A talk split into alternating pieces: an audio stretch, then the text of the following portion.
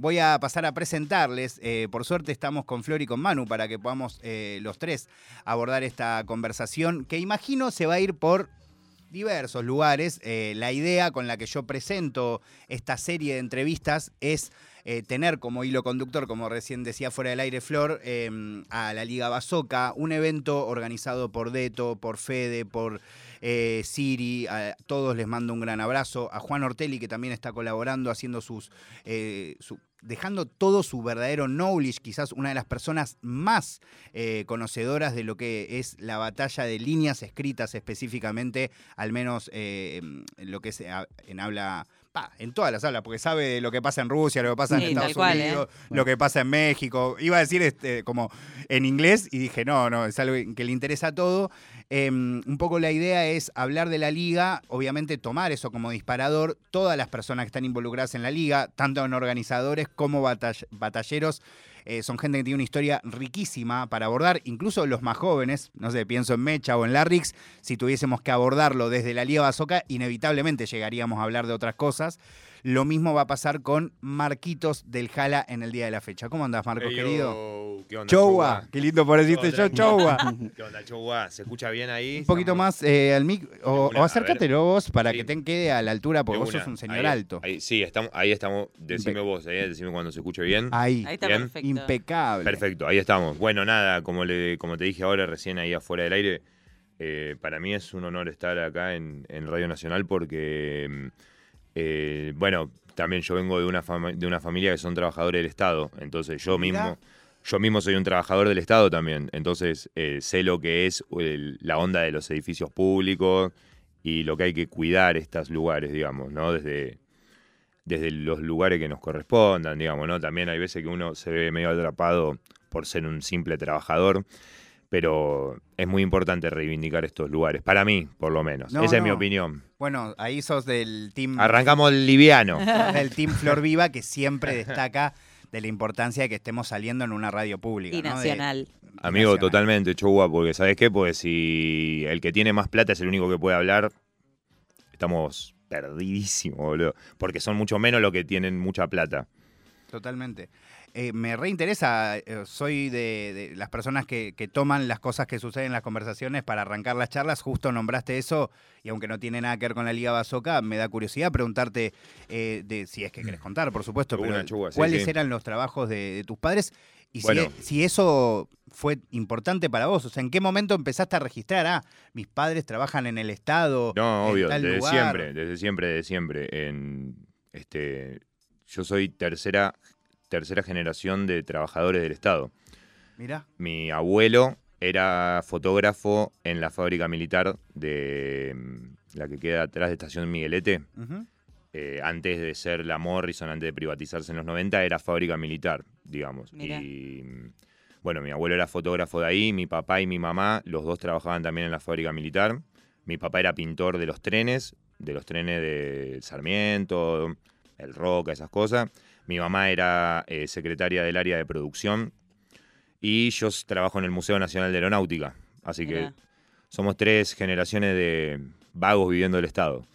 en realidad trabajando. Ah, no, no, ya Además, lo sé. justo los, no- los Ya lo trabajos sé, que Yo nombraste. siempre reivindico, por eso te digo, Chowa, yo siempre reivindico la, la tarea de los empleados del Estado, pues es clave. Para mí, bueno, por eso digo que siempre, siempre es mi opinión nada más, ¿viste?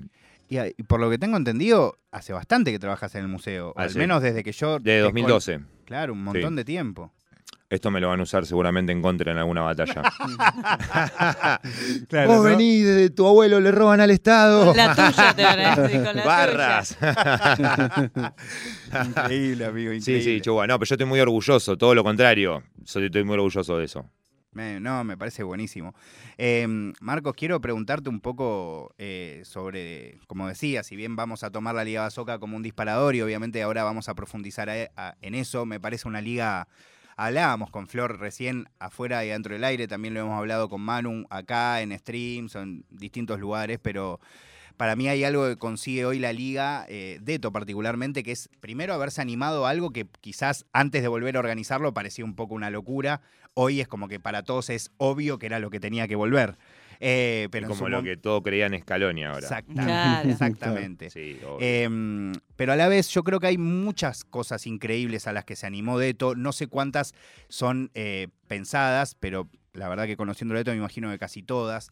Hay algo de, mm, de, por un lado, haber apostado al hecho de unas batallas de líneas escritas, con, eso, con lo que eso significa, ¿no? Eh, la cantidad de batallas, las personas que elige, el hecho de haberse animado, por ejemplo, eh, volverlo a poner en escena a Chile.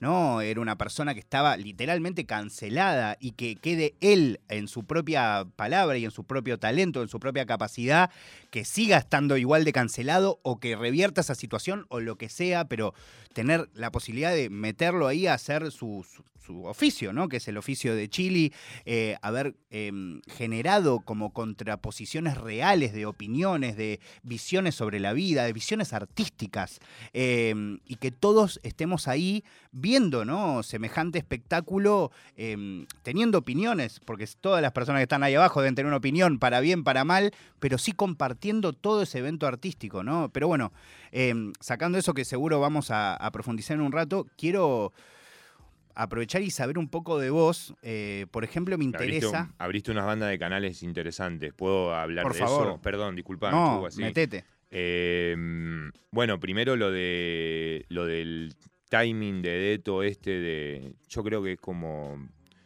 eh, fue una buena lectura en el hecho de decir.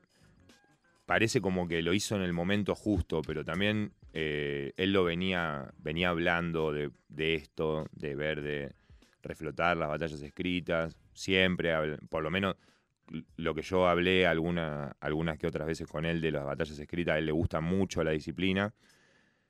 Y entonces también es un, fue un buen timing que tuvo, lo puedo definir así, digamos. Vio Total. que tal vez estaba un poco la batalla de freestyle bajando y vio, por ejemplo, Juan Ortelli en, en el programa que tenemos con los pibes del Tugurio, ¿viste? Que es, eh, también les invito a escucharlo ahí si quieren, hablamos de batallas escritas. Ya de paso tiré el chivo. Estás analizando, de hecho, batalla por batalla, ¿no? Ya de paso, sí, estamos, estamos entre los tres analizándolo eh, batalla por batalla y hablamos con Juan y Juan nos decía de la batalla de Disaster contra Asesino, por ejemplo, eh, que salió en el canal de Red Bull y como que un poco mostró al mundo del freestyle que por momentos se había separado un poco, como haciéndose una rama aparte de entretenimiento, lo volvió a traer en la onda de las batallas escritas ahí, y mucha gente capaz que la descubrió ahí mismo por primera vez. Y la apuesta de Deto fue la jornada 1. para, para mí es, es clave porque no vendió una entrada, pero hizo unos videos increíbles. Eh, estábamos todos corbateados. Generó un hype. Generó, hype, porque Las tal batallas estaban de repente era algo batallas, hecho sí. en un lugar donde solo accedíamos los que estábamos ahí. fue muy, muy pic- por eso te digo, fue muy picado el ambiente que armó. En los videos aparece Acru, Fian, Rufrane, los pibes del mundialista, Nahue, Nove. O sea, había 100 personas y éramos todos raperos, todos artistas.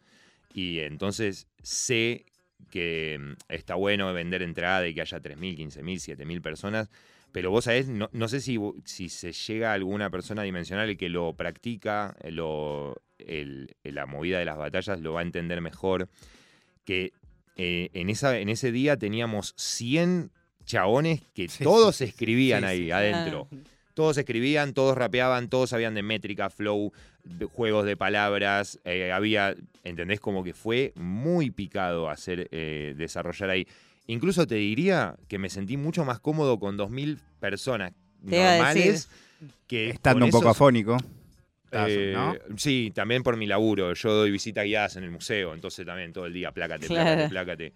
Pero sí, sí, Chogua, el, el público ese fue increíble y creo que eso generó un re hype. Y se- la segunda jornada se, se vendió todo 15 días antes. Sí, una locura. Fue tremendo. Te iba a decir aparte de eso que vos mencionás de la presencia de tanta gente del ambiente y que tiene la Avalando. experiencia ahí, eso te iba a decir, hay una validación también que genera algo para lo que viene después del público ya aceptando que, bueno, acá, mirá toda la gente que está avalando es la, el regreso y trayendo de por sí a la primera fecha gente que ya conocíamos de escritas, además de gente nueva. No, después también, sí, lo- los nombres que eligió Deto para, para la primera fecha, eh, Chili eh, es eh, también tiene un desarrollo, capaz que yo y él somos los que más batallas hemos hecho. Creo que Chili tiene como 10 batallas, yo tengo como 12.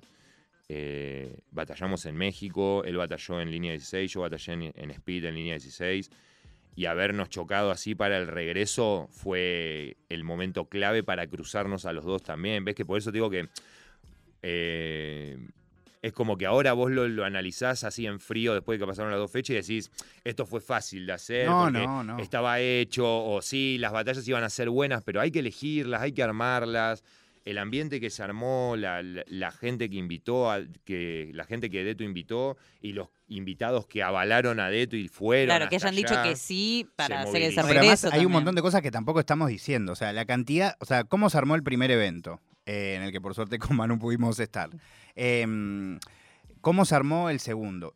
La rapidez, bueno, la calidad de los videos, eh, la calidad de los No, la calidad artistas. de los videos es increíble. La Eso es lo más rapidez destacable. con la que salieron los videos. Sí, Eso parece una pavada, No, no pero es una pavada, es, es totalmente importantísimo. planificado. Es planificado además. eh, eh, sobre todo en esta última, en donde estábamos todos con la manija de que salgan ya. Claro, salgan los ya. que lo habíamos visto diciendo, vos- no y- sabés lo que se viene vos que no fuiste. Claro, y suben de repente la de Stuart y réplica. Vos decís, bueno, en 10 días suben la otra. No, a la noche ya estaban todos, ¿entendés? O, o faltaban dos batallas, como eso. a- Es como que siento que Deto tomó todo lo mejor que fue aprendiendo, viendo de Red Bull, del quinto escalón, de su liga Basoca anterior, de la FMS, de todos los de eventos en los que participó, de las batallas de mentes que organizaba con Papo. Como, fue- como de repente tomó todo y dijo, ok, voy a poner todo esto y lo voy a hacer mejor.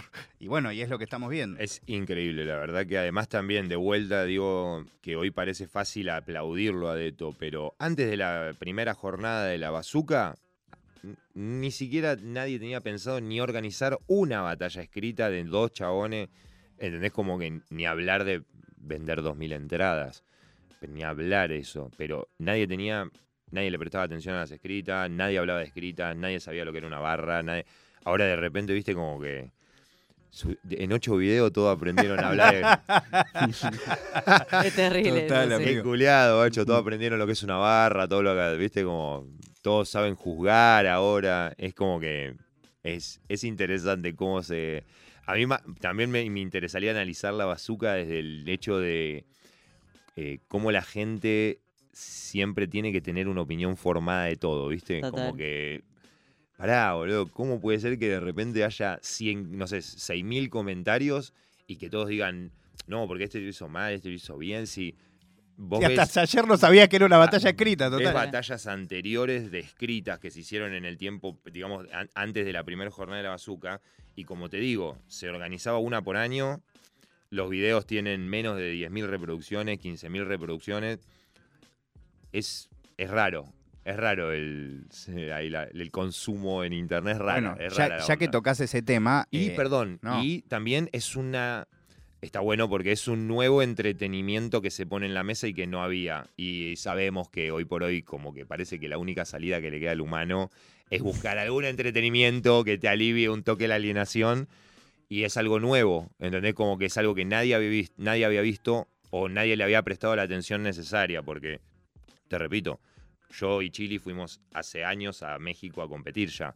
Dos, tres, cinco años. ¿entendés? Sí, Como- incluso Asesino, Ponele y Danger vinieron a competir con Chile y Argentina. Hace un Claro. montón de tiempo también el secreto de Sócrates. Exacto. exacta- Sí, por eso. che, Bueno, incluso digo. también mucha, muchos pibes chiquitos que quizás no, no fueron espectadores en esos momentos, que hoy en Totalmente. día lo notan como un consumo nuevo y fresco a las escritas, que en realidad son algo bastante histórico en nuestro país también. Esta- es también eh, ya se hizo, también, digamos. Entonces, bueno, por eso digo del, de- del hecho de que se pone un nuevo producto en la mesa, las batallas, también, la batalla de freestyle lo que tuvo, eh, este es mi análisis, no, no es la palabra santa, pero digo, es como mi análisis, como que si vos... Es la palabra jala. Es la palabra jala. Eh, si vos haces eh, una batalla cada tres días, llega un momento que ya está, boludo. No se puede, no se puede decir más nada. Ya no hay ninguna sorpresa. Estoy muy en contra también de la tabla de puntuaciones a que se hace de. ¿Cómo puede ser que cada 10 segundos una persona esté analizando? Ay, yo lo, Es pi- lo im- digo pero con todo el Es respeto, lo digo con todo el respeto del mundo y, y yo sé que los chicos que hacen de jurado tal vez Incluyendo a Deto. estén a- estén a- lo tengan que hacer, pero ponele, si se puntúa cada 10 segundos, eh, es casi imposible, boludo, analizarlo, porque no te da tiempo de ningún tipo de digestión. Y le estás predeterminando al artista lo que tiene que hacer Ya también, el- también, sí. la estructura que tiene que tener. Es, es raro, sí, eso es raro. A mí siempre me gustó. si- Siento que lo que funciona bien no hay que. Como diría Iorio, ¿viste? Como, ¿sabes por qué el querosén no tiene publicidad? Porque le echa fuego y prende, digamos. Es como que funciona, digamos, ¿no? Bueno, para mí funcionaba la de los jurados al final del coso, ya está. digamos, Levantaba la mano. buscar como implementar tanto, tanto, tanto, tanto al coso. Es como eh, a un pintor decirle, vos podés pintar, pero hasta acá, ¿eh? Digamos, hasta este pedacito. No podés salirte un poquito de acá, porque por acá ya no se puntúa bien la pintura. No sé. Sí, es loco porque, Es la- raro. eh, porque además es Y interesante lo que estás tocando porque las personas que, que sabemos que, que logran destacarse incluso en ese formato es los que lo exceden. O sea, los que rompen esa, e- si te- esa, te esa encajonás- barrera de, de puntuación. si te encajonas no le das ningún tipo de posibilidad a la creatividad. También, tampoco estoy a favor de la super mega anarquía. Que digamos, porque también en la anarquía, si no hay, no hay un leve orden, por eso digo lo de los tres, cinco jurados, si, si nos va- ni, ni un tampoco, viste, ni un extremo tampoco ni el otro, porque también eh, ni, ni la anarquía de decir el que pierde nos tenemos que cagar a piña, como pasaba antes del Jala, ponele, que el brujo contra la CNO se agarraban y si alguno se decía algo, la batalla terminaba cagándose a piña, cofresco, ¿entendés? Esa, esa época dorada del hip hop.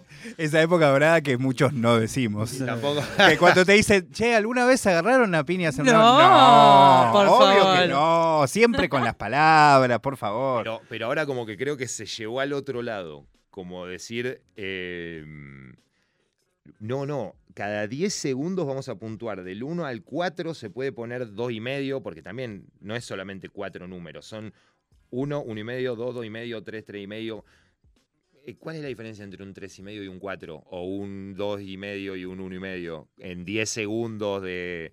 Que encima tenés que estar analizando si es un momento de palabras, que esté usando la palabra, cómo usó la palabra y después volver a resetear cada... No, es imposible, no me chamullen. No, aparte de lo que yo creo que tiene que ver con lo que vos decías de los comentarios que, que, por ejemplo, llegaron a las batallas, Es que mucho- también yo creo sí. que hay algo también de la, de la, como especialmente en, en este tipo de sentido de cómo analizarlo, por parte del público, evidentemente también, de eh, extrapolar los criterios de una competencia a todas, ¿viste? Como todas las competencias tienen que cumplir con esto que hace esta porque es la que me gusta a mí. Y así podés ver cómo eso, tipo, nos pasa entre ponerle Red Bull y FMS, pero nos pasa también ahora leyendo los comentarios de las escritas. Voy a Totalmente, tomarme. viste que te dicen, eh, este renglón estuvo... Pará, no... me- 10 minutos duró el round y me está diciendo que en este renglón... Quiero no sé incluirlo a Manu, porque de todos los que estamos acá, es el único que votó con planilla.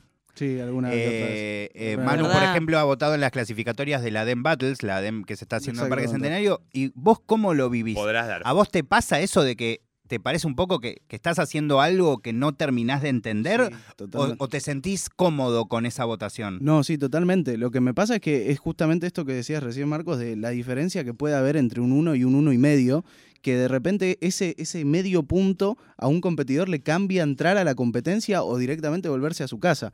Entonces, a mí lo que me pasa con, con el formato es que de alguna manera es, es muy difícil y digo, en que pasen tres minutos de la batalla y no decir, che, ¿y si ese era un 2? ¿Y si era un 1 o un dos y medio? Y me parece que en un punto es imposible saberlo. Eh, depende, por supuesto, del criterio del jurado, pero creo No, que... porque además, ¿cuántas? O sea, hay una. Una presión, Una- además, chaval. es una batalla de o freestyle. sea- O sea, está bien. Hay, lo que tiene, perdón, Facu. No, por favor. eh, hay que entender también de que hay mucha plata involucrada en el medio, ¿entendés? Como la, eh, la gente a veces flashea, también pasa con el fútbol, ponele. El fútbol sí nos encanta como argentinos, pero boludo, hay veces que la mano que no le cobran o a, a Chicago sí se la cobran a River porque River es River y Chicago es Chicago, ¿viste? Y es así, boludo. La- Obvio. La, diferencia de clase existe en todo lado, amigo. Es así.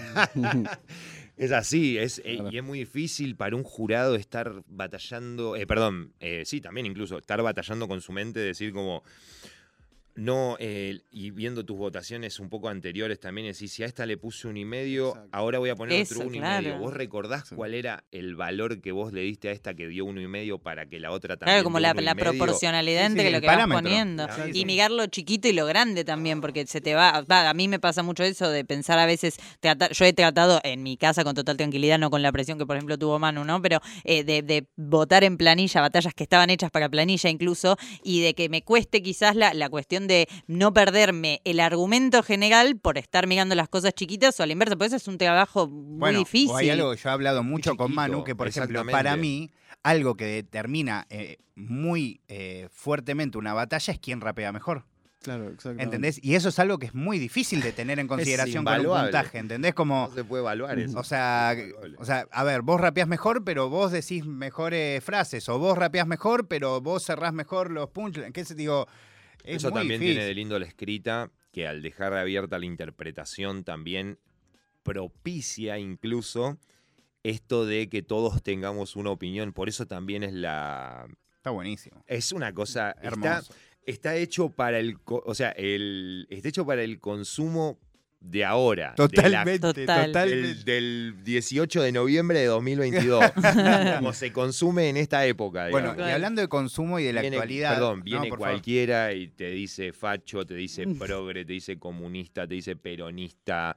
Entre los mismos raperos no decimos, yo le digo a Chili que es facho, el Chili me dice que yo soy un comunista. Es, Es que así. de eso te iba a preguntar, algo que no existía ni cuando vos empezaste a batallar en freestyle, ni cuando vos batallabas hace unos años en escritas, aunque ya existía YouTube Sí. y todo, lo que no era tan común es el mundo de las videoreacciones. Totalmente. Y ahora de repente pones Marquitos versus Mecha y hay una de piezas, una de Capo 013, una de Johnny Beltrán, una de Zaina, una de Cabbage, una... ¿Cómo te llevas con eso? ¿Las ves, no las no, ves? no veo nada. Nada. No, eh, no, no estoy en contra per se de la reacción, pero de vuelta, si vos haces, si hay un youtuber que hace videoreacción, good, listo, todo bien, bueno.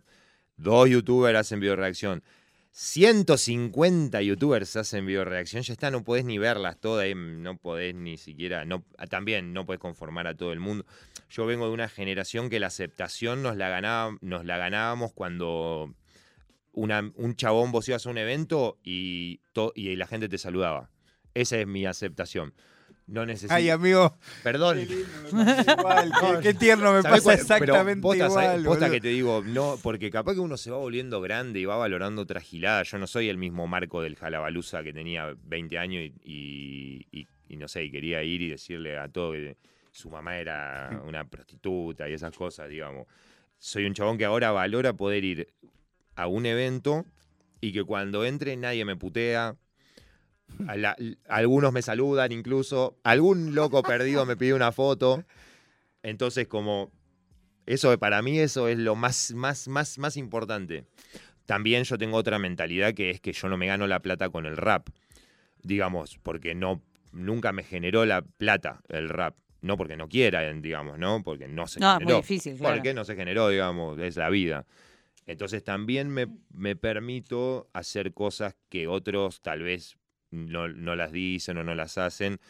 Tengo mucha menos repercusión, obviamente, que la mayoría de los raperos. Bueno, Tengo- ahora tenés bastante más de la que suponías, me imagino. Pero sí, por No supuesto. sé si incluso cuando empezó la liga imaginabas que iba a tener esta repercusión. Para nada, Chugua, si antes de la jornada 1 te estoy diciendo de que nadie había en su vida, nadie pensaría hacer un evento de escritas. Ahora, después de la jornada 1, aparecieron un montón de, de proyectos, me llamaron de un par de lados de gente que era como, quiero hacer una batalla escrita en Neuquén, quiero hacer una batalla escrita en Tucumán, pero ¿qué? ¿Qué es lo que querés? No, no, una batalla escrita. No, no, no, voy a ir ahí, boludo. La bazooka es algo que tiene una estructura, es una liga, es algo copado, ¿entendés? Pero por eso, porque aparecen a lo mismo que le pasó al freestyle. Sí, sí, sí, total. O sea, la- Eso, ya, ya mil eventos. Che, eh, estamos acá en Catamarca. Bueno, traete cuatro pibes y vamos a hacer un evento de freestyle. se pierde un toque la magia, boludo, no sé. Yo ya también, yo ya me preocupo más por ese lado. Me preocupo más por el lado de la magia, digamos. Me gusta que las cosas tengan una, una onda. Una onda que no sea así plástico, boludo, corte. También me lo dio un poco tal vez haber estudiado, estudié museología, ¿viste? Y tal vez estuve eh, viendo historia del arte y esas giladas y, y- y ver cómo estas grandes personas no se encajonaban, eh, cada estilo que se iba sucediendo era en contestación al estilo anterior y, y hoy parece como que todos se van alineando en la misma dirección, como que todos tienen misma, todos quieren ser famosos, todos quieren tener 100.000 seguidores en Instagram, todos quieren sacar un video con las putas, con los autos, con la coche, con la cadena, qué sé yo, no sé. También por eso me voy a morir pobre. bueno, no sabemos. Falta un tiempo todavía. Algo que me, me gustaría preguntarte es eh, sobre otra experiencia que está muy ligada a la bazooka, pero que es, es exterior, que fueron los face-off, que me parece que es algo que fue muy original también y le adicionó un poquitito de, de hype a la, a la Totalmente. batalla. Es, es consumo también, de vuelta, es el consumo que medio como que también se propicia ahora, de decir eh, dos chabones, entre comillas, debatiendo. Viste que está muy de moda lo de este de, eh, comunista debate con liberal, Sí. feminista debate con an- eh, antiderecho, o eh, cristiano debate con feminista Sí, sí, sí, diabólica. Que cayó. Ay, Dios, esa gilada, boludo. Viste, como que la palabra debate, el debate in- requiere que dos personas estén de acuerdo a cambiar la opinión una de la otra. O sea, si yo te, si vos me decís que esa remera es verde. No, chugua, es azul esa remera. Sí, es azul. Cambié de opinión, eso es productivo. En cambio, si la onda es eh, liberal, destroza a No hay un debate. no es debate, ¿entendés? Bueno, lo que tiene el face-off es que es camuflado de un debate, de un intercambio de ideas, es básicamente picantearse un poco, picar ahí un poquito la, la cosa. Eh, es algo novedoso en Argentina, pero se da en las batallas en Estados Unidos, se da. Sí, es tradición de batalla yankee. Eh, lo que pasa es que com- como, volve- volvemos un toque a lo que la batalla escrita no tiene, un ganador, no es un torneo, no avanzás de ronda, no, no competí varias veces en el mismo día. Entonces como que necesita agregarse de cosas extra batalla. O sea, la batalla escrita no es solo la batalla, es el face-off, es el post, subir los videos, esto como están haciendo los pibes de la bazooka. Bueno, Con los acá. Marquitos hi- hizo esto, Las acá citas, Sí, con las referencias. acá Mecha hizo esto. Eso es la onda de la batalla escrita. Y también darle la posibilidad de que sea un poco más de. que te cueste un toque más tragar la onda, ¿entendés? Como que no es. Uh, eh, wow, en la cuarta barra, digamos, normal, como sería lo que estamos acostumbrados. Es como que hay que verla, sentarse, eh, volver para atrás el video, volver a empezar o volver a ver. Es- esa es- eso es todo el conjunto, digamos. Claro, es como entrar un poco al mundo de la bazooka en Es este como caso, entra- como que es tiene como- un bioma. Es como una cosa, claro, que te permite mucho más que solo apreciar la batalla. Claro. El face-off es una parte de eso también. Es una parte clave. En, en Estados Unidos no hay una no hay una, una liga que no lo haga. Cuando te cruzaste Por con ahí. Mecha en ese face-off, ¿cuánto tenías escrito o no de tus rounds? Todos. ¿Ya estaban escritos? No, sí. Lo- eh, mínimo con dos, te dan con dos meses de anticipación. Yo siempre uso la mitad del tiempo para escribir y la mitad del tiempo para ensayar, porque es una proporción para que quiera, para que quiera iniciarse en las batallas escritas, un humilde consejo.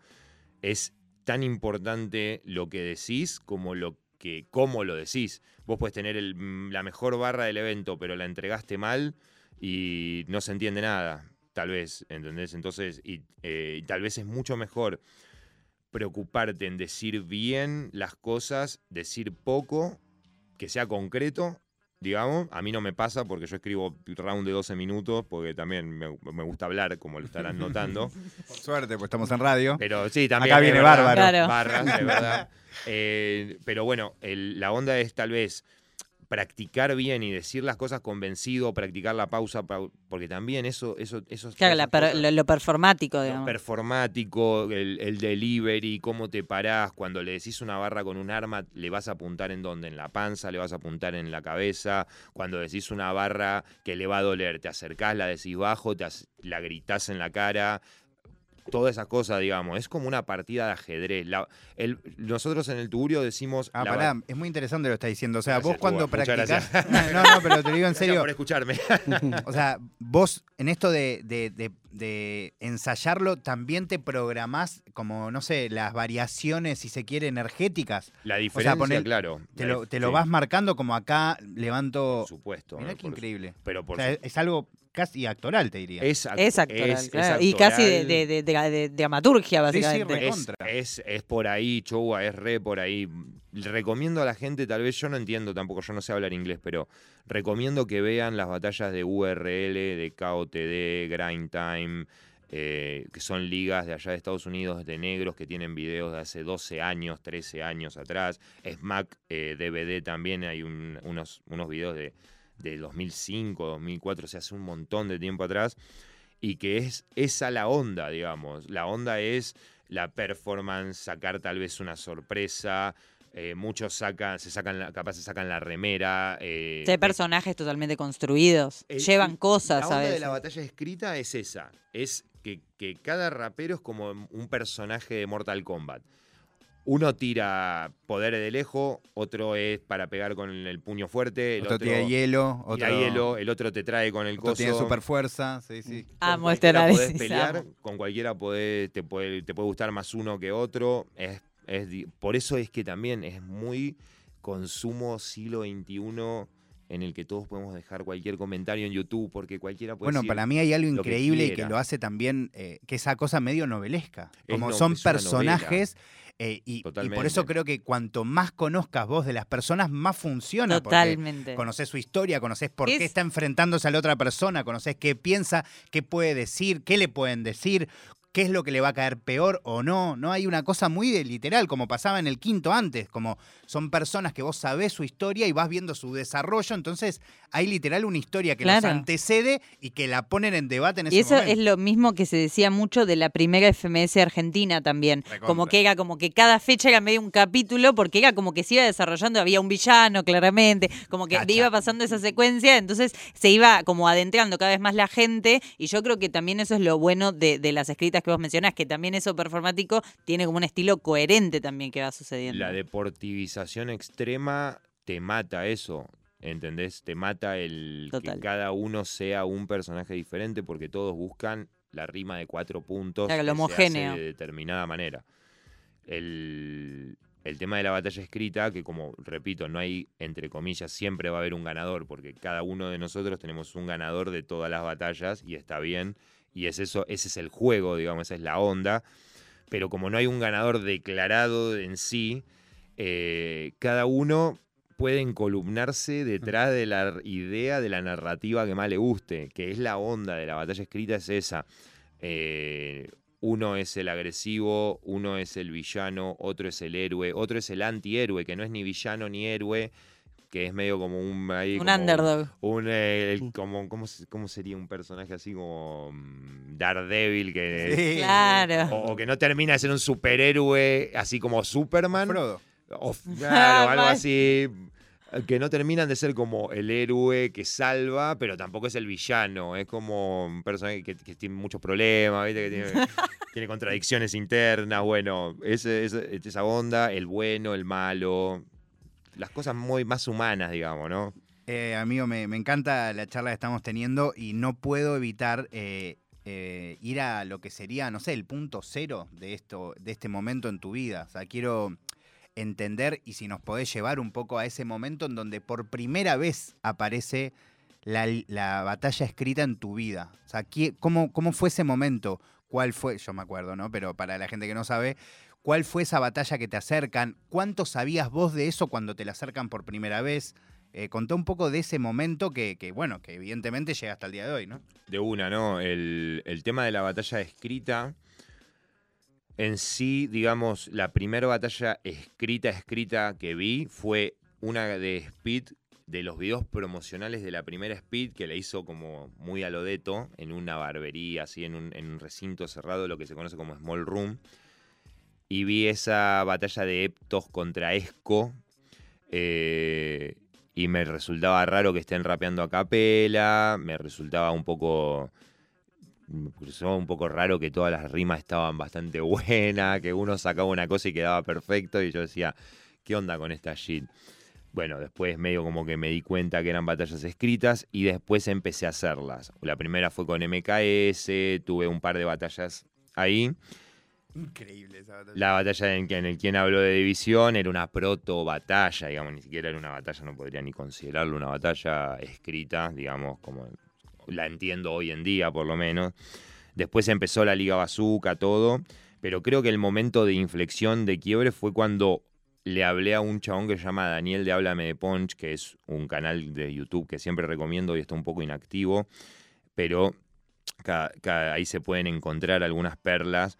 Eh, que él me explicó qué onda todo esto del wordplay, de la batalla de los negros en Estados Unidos también, de mm, este, todas las técnicas, todos los conceptos, me iba pasando cosas, así que digamos, realmente aprendí yo tuve como seis batallas escritas antes, pero después de esa creo que encontré la onda, digamos, un poco, eh, bueno, un poco no, todo lo que haya aprendido en sí, eh, lo, lo aprendí de este, de este chico Daniel, que es un chico de México que no es ni batallero ni nada, pero me ayudó sin ningún tipo de, de ¿cómo se llama? de obligación ni nada, digamos, no me conocía, yo no lo conocía, él solamente fue por chat, es más, todavía no lo conozco en persona, siempre tengo pendiente de, loco. de ir para allá a México, o de que él tal vez venga a Argentina y poder encontrarnos por fin y poder agradecerle porque posta que mm, a partir de ahí fue como otra cosa, empecé a revisar las batallas,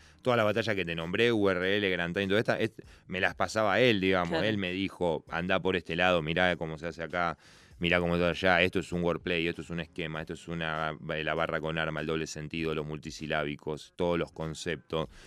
Eh, nada, digamos, por ahí empezó el, me gustaba la onda de la batalla escrita, pero ahí la terminé de entender, digamos. Como que ahí fue que dije, ya está, sé hacer esto, digamos. Eh, yo te quería preguntar en cuanto a la preparación de las barras previas a una batalla, Sí. ¿cómo es el proceso de, eh, de, de conocer o no a la persona contra la que te enfrentás? Porque calculo que cuando te toca enfrentarte con gente que súper conoces, incluso personalmente y todo, es de una manera, y que cuando quizás es alguien que no tenés relación, me imagino que en el caso de Mecha, ponerle que es una persona con la que no, no habías compartido, Exacto. es de otra. ¿Cómo es que se dan esos Incluso alguien procesos? extranjero con por Total, ahí. ni hablar, su- ni hablar. No sé, una canción. No, no, por eso. Hay que hacer, sí, la investigación es obvio que es lo primero que vas a hacer porque es. Te dan dos meses también y vos querés. La batalla escrita lo que tiene que. que si notaron. eh, las cosas están un toque más encriptadas. Entonces también, si vos tenés algún dato del chabón, no podés simplemente decirle tu disco es feo. Agarrar el disco del chabón y hacer, ponerle un esquema con todos los nombres de los temas en doble sentido. Ahí está, tiene un paso más, Claro. digamos. Y si eso además le agregás algún tipo de agresión personal, tiene más todavía. Si no es simplemente una demostración. Porque también eh, la batalla se lleva de una determinada manera, no se lleva al palo todo el día. Como decíamos Se antes, va hay un- regulando. hay un silencio, hay una rima que tal vez no es tan personal, hay otra que es súper personal y plana y, digamos, más o menos es, es por ese lado. Pero sí, la preparación, la investigación es clave, eh, el cariño que le tenés también, porque la... Quieras o no, estás, estás este, casi odiando por tres meses a un tipo, porque también... Ya está vos- trabajando el odio. él también a lo está haciendo. Entonces vos sabés que si vos vas, tienen tres meses para prepararse. Entonces mínimamente algo digno tiene que salir de ahí. Entonces sabés que si vas relajado, capaz que el otro te pasa por arriba. Yo decí que, contra- por ejemplo, contra Mecha. Mecha estuvo muy bien. Si yo no iba bien preparado como fui, ¿entendés? Como me la me culiaba, pero perdón la, la- perdón el anglicismo. Ah, Sí, 23 horas. me, me mataba, me mataba porque eh, se lo tomó en serio. Entonces yo ahí lo que tuve que hacer con Mecha es demostrar que yo hace más tiempo que lo hago. Entonces en cada barra busqué una técnica. En la de cuando le enfoqué el ángulo con la novia, lo hice bien performático, pero cuando hice un esquema con matemática, como diciendo, mirá, matemática, negro, esto no es gran hermano, ¿entendés? Como geometría, conos, eh, octágono, hipotenusa, por ese lado, ¿entendés? Igual que con, por ejemplo, con la batalla con Chile. No podía ir a decirle a Chili, eh, te voy a matar, que no sé qué. Chili tiene 46 años. No, es increíble lo que iba a decir, o sea, de no creerse, digamos. Sí, ¿no? sí, sí, sí. Es- era increíble de no creerse. Entonces, ¿qué hice? Eh, tus ideas son las que pusieron de pie a nuestra patria, ¿entendés? Corte por ese lado, un tipo grande, ¿qué le voy a ir a decir? Que me cojo a la mamá, no sé, eso no va, no va, ¿entendés? Entonces, cada parte hay que ir enfocándola de distintas maneras. Es un juego de ajedrez. La batalla de freestyle es más un ping-pong. Pim, pum, pim, pum, pim, pum. Respuesta, toma, re, respuesta, re, re, re, respuesta. Se construye todo en el momento. aparte, me imagino que la escucha debe ser distinta porque no, te- no sea- la necesitas para. O sea, eh, entendimos que eh, el, el Mecha, ponele, me dijo que mi, pap- que mi papá estaba eh, grande. El Chili le dijo a Clan que el papá lo abandonó. Clan le dijo a Chili que el papá estaba muerto y que era policía gorrudo. Y es como, boludo, hay que ir fuerte. Acá se va fuerte. Esa, Una también- guerra, como dice. no es, pol- es es fuerte, la onda es fuerte y es el juego es así también, no que nadie se haga el sorprendido tampoco de, de querer como sobremoralizar la cuestión porque la onda es esta. La batalla de freestyle, como decíamos antes, se cagaban a piñas. Ahora porque es re family friendly la onda, porque es lo que deja plata, como, como, como un Disney. Pero la, la batalla de freestyle antes, cuando se perdían, o cuando uno perdía, otro ganaba, se corrían, te pasaba la peor. Bueno. Sabes que hace un tiempo, cuando fue la primera Liga Bazooka de esta nueva era, eh, fui al stream de Manu justamente y eh, yo le dije, ¿por qué no vemos una batalla de la de OG, de la Liga OG? Y le dije de ver Teika versus Clan. No sabés, No. cada tres minutos teníamos que parar la batalla y decir, chicos, esto es hace 15 años, ¿eh? Otro Chicos, momento. esto es hace 15 años, ¿eh? Bueno, Pero claro, eh, evolu- imagínate, o sea, cómo se daban eh, en ese momento y cómo se dan ahora también con otras... eh, eh, Con la con evolución, además. Exacto. Con Pero sigue estando esa agresión. La agresión es, es por eso también, la batalla escrita es eso, porque también vos tenés tres meses para preparar y es como, que, es lo que te digo, no es lo mismo a- eh, apuñalar con un cuchillo contra Montina que, que poner una trampa como la de Homero. La, la onda de la batalla escrita, la- el ataque de la batalla escrita es eh, Homero cayendo en la trampa de Bart. Tipo, lo trampa para levanta, osos. Lo pasa por los pañales, lo pasa por los cactus, se cae, sale en la catapulta, cae al lado de una tarta, está por agarrar la tarta y cae un pozo. Eso es la batalla escrita, digamos.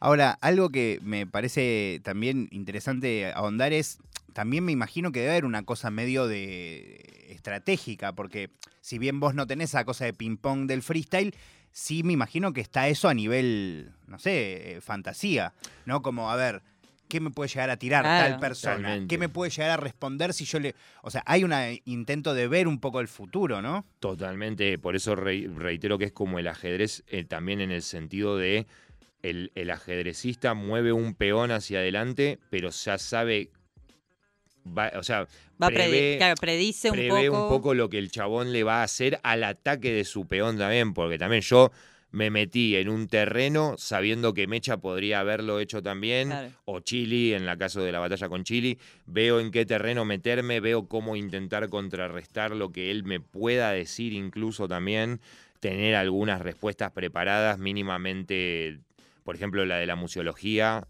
eh, la que le dije a Mecha de la museología, la de que yo sabía que me iba a tirar la de yo tengo esto, yo tengo lo otro, yo tengo aquello, y, y era como, está bien, Mecha, eh, pagaste el alquiler por primera vez hace un mes, boludo, tenés, tenés 20 años, ¿entendés? Que le dije, viste, me habla de todos los logros que tuvo en la vida, tenés 20 años, chugua, tranqui, bajá, relajá.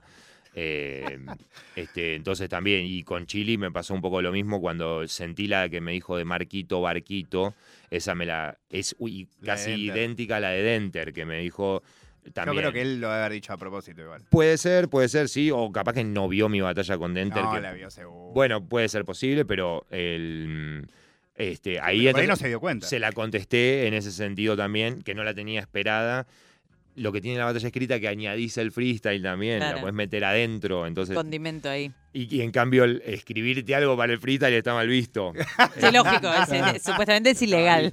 Exactamente. Igual hay dos momentos increíbles de eso, que uno en donde vos sos protagonista, que también te quiero preguntar, pues ya que estás acá y que nunca te entrevisté, aprovecho, eh, que es, hay dos momentos y tremendos, de, al menos a mí me generan mucha angustia, a la vez me divierten, pero me generan mucha angustia, de dos freestylers históricos de nuestra patria, como pueden ser Sony y Nove, eh, olvidándose por completo sus barras, dos freestylers del carajo, los dos, No, no. que podrían haber empezado a hacer freestyle tranquilamente Sí. y que deciden no hacerlo. Es Me que. parece increíble eso, es porque muy- por ejemplo, Clan, nosotros que sabemos, eh, salvo en esta última batalla, todas sus batallas escritas las freestyleaba, de, empezaba hasta que terminaba. Sí. Eh, y eran increíbles igual. Ahora, ellos no querían meterse en esa. Era como, yo me comprometí a hacer una escrita, no me acuerdo de la escrita, se terminó. Es, es, es complejo, pero lo que, lo que tiene que también el freestyle, el mejor freestyle que vos te puedas tirar nunca va a ser nada, porque también es eh, el tiempo de preparación, la meditación, la predeterminación, la... Es como hacer un asesinato por emoción violenta y uno planificado, básicamente, digamos. Por eso el, el planificado es cadena hiper perpetua eh, y el otro tal vez podés zafarlo, ¿entendés? Porque la onda es que, sí, vos podés freestylear muy bien, pero nunca, la nunca vas a poder llegar a, superar o incluso igualar una cosa que está preparada hace tres meses. Porque es, es algo, por eso vuelvo a repetirlo, cada palabra, cada silencio. Eh, si Clan se olvidaba la letra con Chili y se ponía a freestylear, hubiera quedado, no sé, destruido. Decir que Clan se lo tomó con responsabilidad, él mismo lo dijo en el Face Off un poco, ¿viste? De que él decía, eh, cuando era más chico, decía, bueno, ya me lo, a este me lo redescansé de freestyle y hoy que las ve un poco las batallas dice, no, Asesino me partió, digamos, porque es otra disciplina, es otra cosa. La encriptación del mensaje, Claro, la búsqueda es muy, otra. com- muy complicado hacerlo no, la de batalla de asesino, además esa improvisado. es increíble. Particularmente es increíble. Es, muy difícil hacerlo de improvisación así de la nada que decís. Bueno, él es como la rima, ¿te acordás la de eso. Stuart que habíamos mencionado la otra vuelta? Que eh, freestyleando él le dice como algunos eh, escriben como yo improviso, como era una cosa así, que era como... eh, Improviso como otros escriben y escribo como otros sueñan. Como otros sueñan, está, sí. gracias Manu. Que la repitió, la repitió, La repitió en la. Replic, sí. Claro. Sí, La repitió, hizo referencia a eso.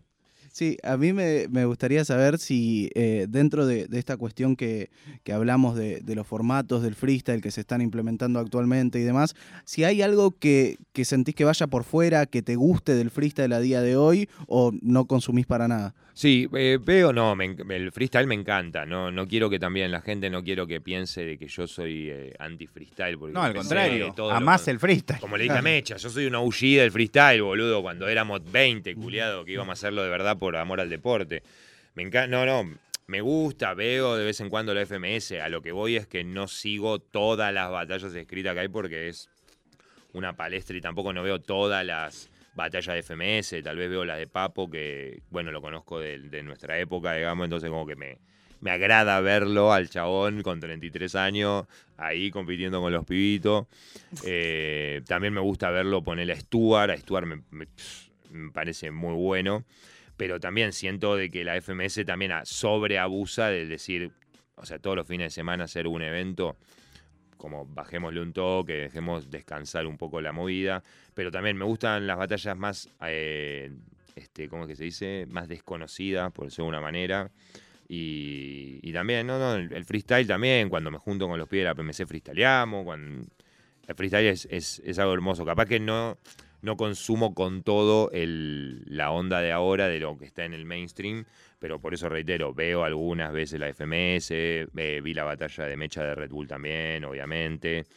Eh, la, la Red Bull Internacional seguramente voy a verla, obviamente también. Eh, no, no, no, ningún problema con el freestyle. no, todo lo contrario.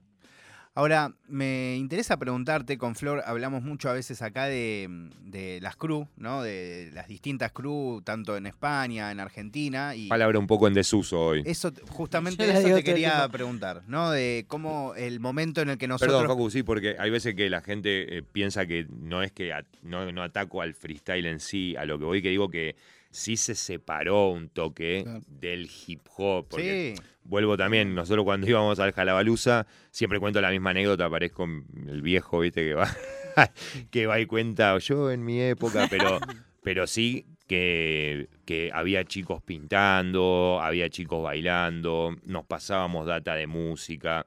Y hoy el evento es, eh, los raperos son como ahí y el público es como acá.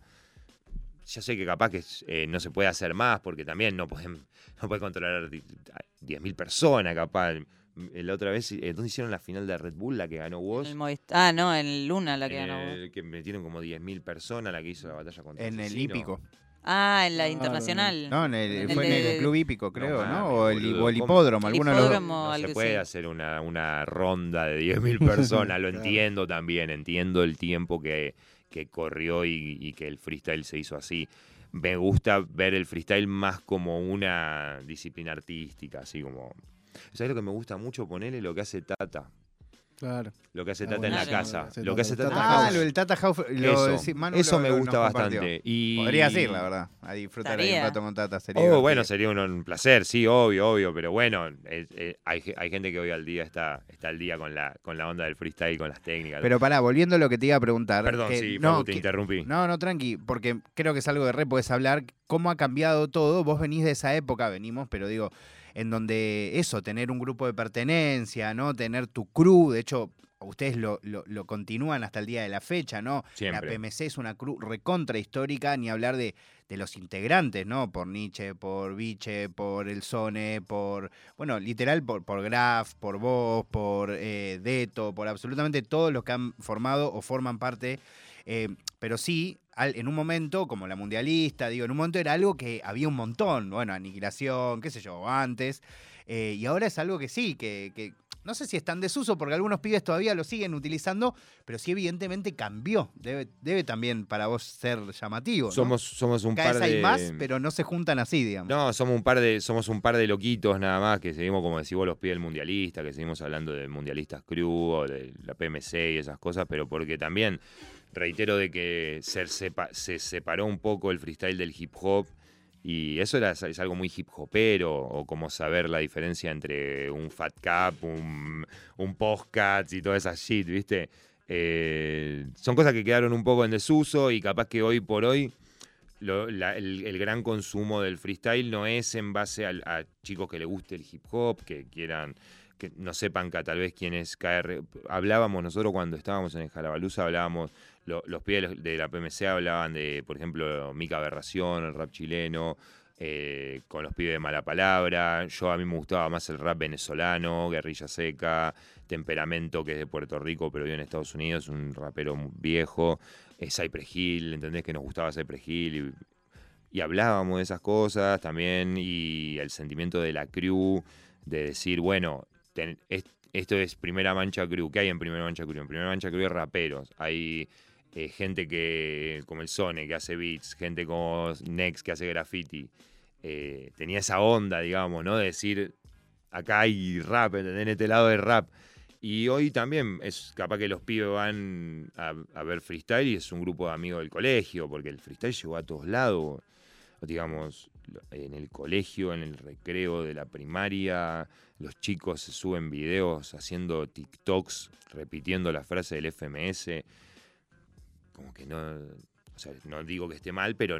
Es otra cosa. no, no es hip hop, claro, ¿no? No tiene nada que ver con el hip hop. No escucho a nadie hablando de Tupac, de KRS-One, de África Bambata, de lo que era el Washington Square, las primeras batallas de freestyle en Estados Unidos.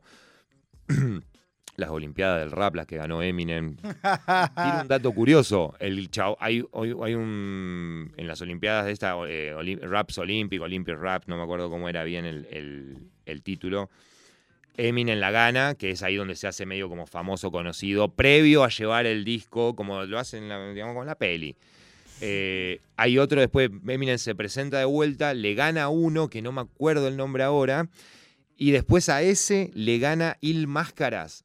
No sé si lo Sí. juran a Il Máscaras, el de Estados Unidos, que de la batalla escrita que usa una máscara de luchador. Bueno, pero sin máscara y con su seudónimo en inglés que es Red Cloud. Bueno, si quieren ver la referencia, busquen la batalla de Il Máscaras contra Jack en línea 16, que lo dice en el tercer round. Como ahí tiré. Bueno, ve por eso, esas Flojo cosas de nos memoria, buenísimo. esas cosas, esas boludeces nos gustaban a nosotros, estar al tanto con esa gilada, decir, eh, ¿cuál es el último tema que sacó es, eh, Doctor Dre? Este, mirá, produjo a tal que no lo junaba nadie, pero el beat de Doctor Dre estaba increíble y bueno, uh, mirá, Cypress Hill hizo una colaboración con aquel, vamos a pasarnos ese tema. Se perdió un toque ese, ¿no? ¿Cuáles son las zapatillas que usan los raperos? ¿Sabés quién? Bueno, eh, Plusito. Bueno, te- Corte Plusito, ¿entendés? Corte, antes éramos corte Plusito, digamos. Bueno, de hecho, nos ma- cabía esa nosotros onda. con, con Flor mañana vamos a un evento que se llama el Mica Freestyle, que se organiza en Tecnópolis, que son dos días, Chuba, y que hablando. increíblemente eh, tiene esa particularidad. Evidentemente, Plusito está involucrado porque hay, una- hay cosas de graffiti, de básquet, de, em, de baile, de, ¿no? Como que como si un poco fuese la época del- de las fiestas de esencia. Me voy a poner. De las Essential. que- Essential Jam, totalmente, ¿Entendés? En donde un poco había de todo. A donde- donde había de todo. Por eso recuerdo que incluso también en el Jalabaluza, mientras que nosotros hacíamos el, el evento, los chicos al costado grafiteaban el borde del tren. A veces nos, nos acompañaban algunos que bailaban, tiraban ahí un trapo en el piso y se ponían a bailar en el pasto. Qué interesante esto del Mica Freestyle, boludo. Bueno, no sabía, no Sí, sabía. no, no, no sabía. eh, ¿Dónde va a ser? ¿En en Tecnópolis? Tecnópolis. Ah, en Tecnópolis, Sí, de sí, una. sábado y domingo, un día toca Acru, un día toca Teica, además de que es todo gratuito, ¿no? Sí, obviamente, Y sí, hecho, obviamente, obviamente. eh, por, por el Estado.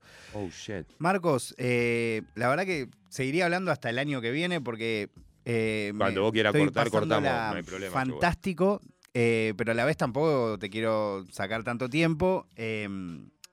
Eh, no sé, te, te agradezco un montón. Me, encantó Chuga. la charla. Además, tra- trajiste, mm, no sé, con muchos ejemplos muy claros. Sos muy didáctico para hablar, en serio. Total, total. Eso, eso es la visita Eh, guiada sí. del museo, Chobo. Claro, ahí está, chicos. Estoy para ir, ¿eh? Igual. eh, Cuando quiera, voy cuando quiera. Yo trabajo en el Museo de Morón, eh, que es museo de aviones. Va, de- en realidad de aeronáutica en general, pero pueden hacerlo. Antes, los que nos ¿Tenés tu avión preferido? Obvio, Chua, el Blériot. El ¿Por qué? Porque es el primer avión que llegó y es el avión de Jorge Newbery. Qué increíble, amigo. El que, bueno, el de la calle del costado del cementerio de la Chacarita. Claro, tal Bueno, cual. además de ser una calle, es el, uno de los pioneros de la aviación argentina. Eh, es Claro, el- no hay un aeropuerto que se llama Newbery, no es el de Sí, Aeroparque, sí, sí. claro. El aeroparque Jorge Newbery también, sí. Eh, bueno, muchos, muchos clubes del interior también, sí. Eh, ese es mi favorito. Y creo que la visita didáctica también me ayuda un poco en la, en la didáctica a la hora de rapear incluso. Está buenísimo. Perdón, antes No, de... ¿Puedo tirar un chivardo ahí? Obvio. el que quiera. Un- me salió ahí, ¿no? Una oveja. Eh, tenemos un canal de YouTube que se llama El Tugurio, que es eh, sale una vez por semana. eh, analizamos batallas escritas, recomendamos música, intentamos mantener un poco vivo el, el tema de- del hip hop, del rap argentino sobre todo.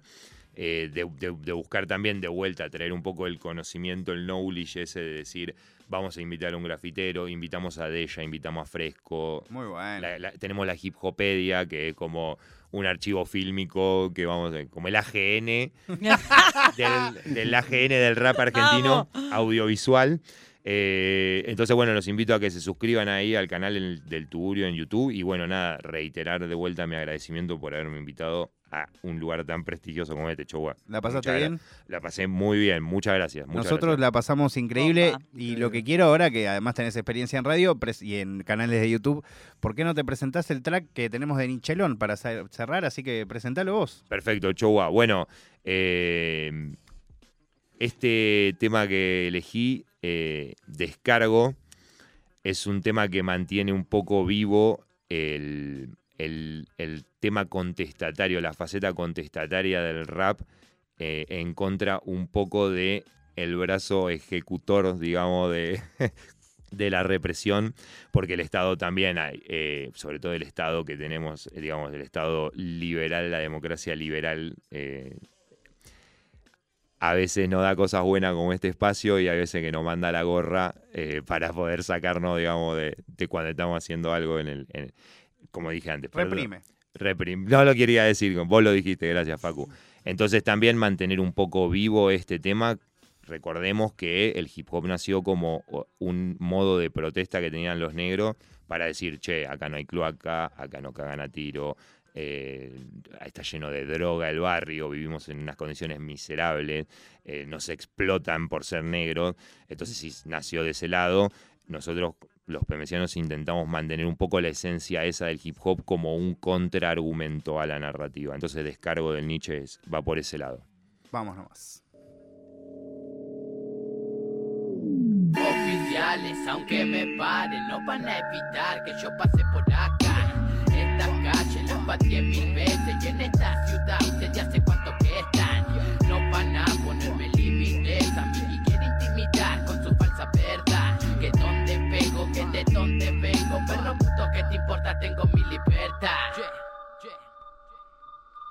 de la mañana con el Max matando el ron. Y salgo para la checa, empujate ese porrón. Yo canto con la neblina quemando ese tucón. Sentado en la plaza mucho más que tranquilón. Se me acercan poli, recién recibito vírgenes. Con su gorro azul nuevito, estos parecen títeres. Cruzar palabras con ellos no era mi interés. Me pide el DNI, se lo estoy y bueno, ahí se ve. Yo sigo mi camino, buscando siempre destino. Me defino Nietzsche, AKJ Canino.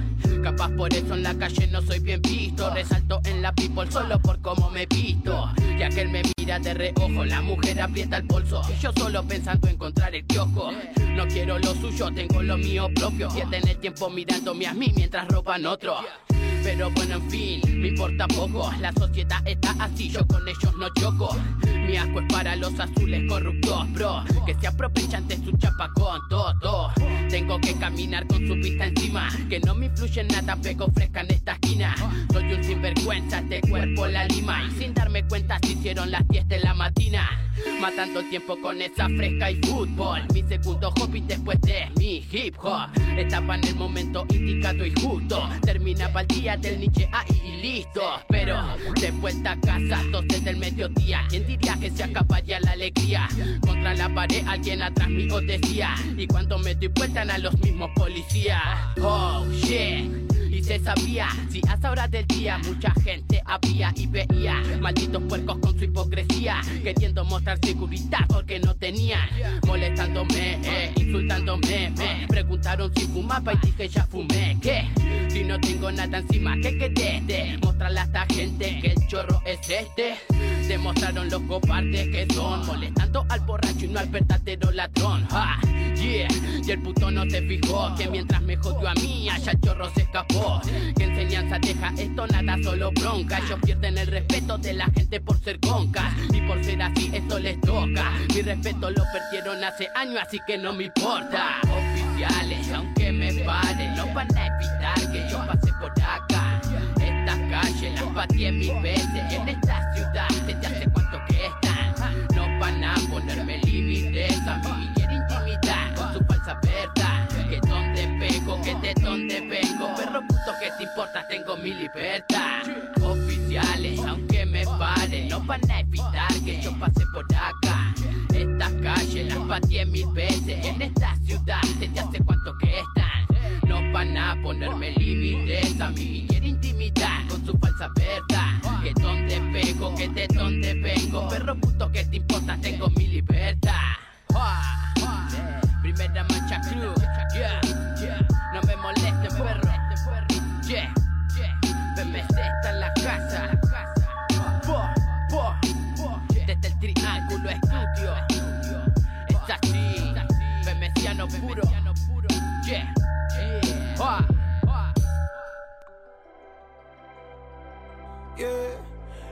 más trago me tengo que tomar.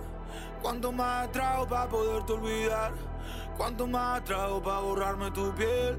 No estoy acostumbrado a estar en donde estoy mal. Verano tras verano espero vaya a pasar.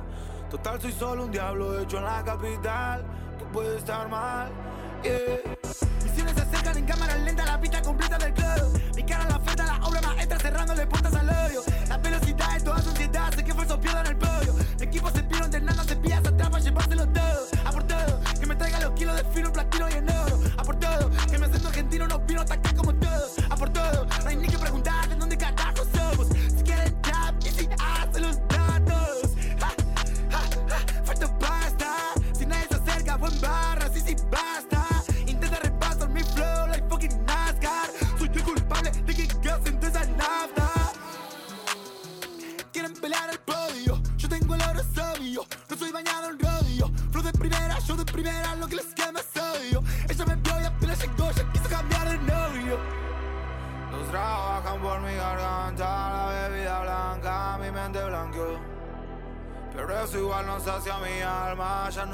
calma, quiero que vuelvan sus.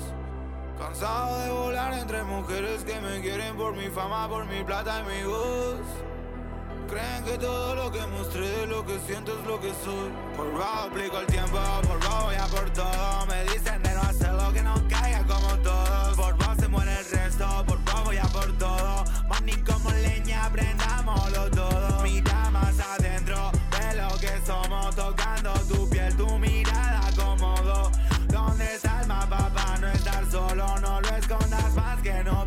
does all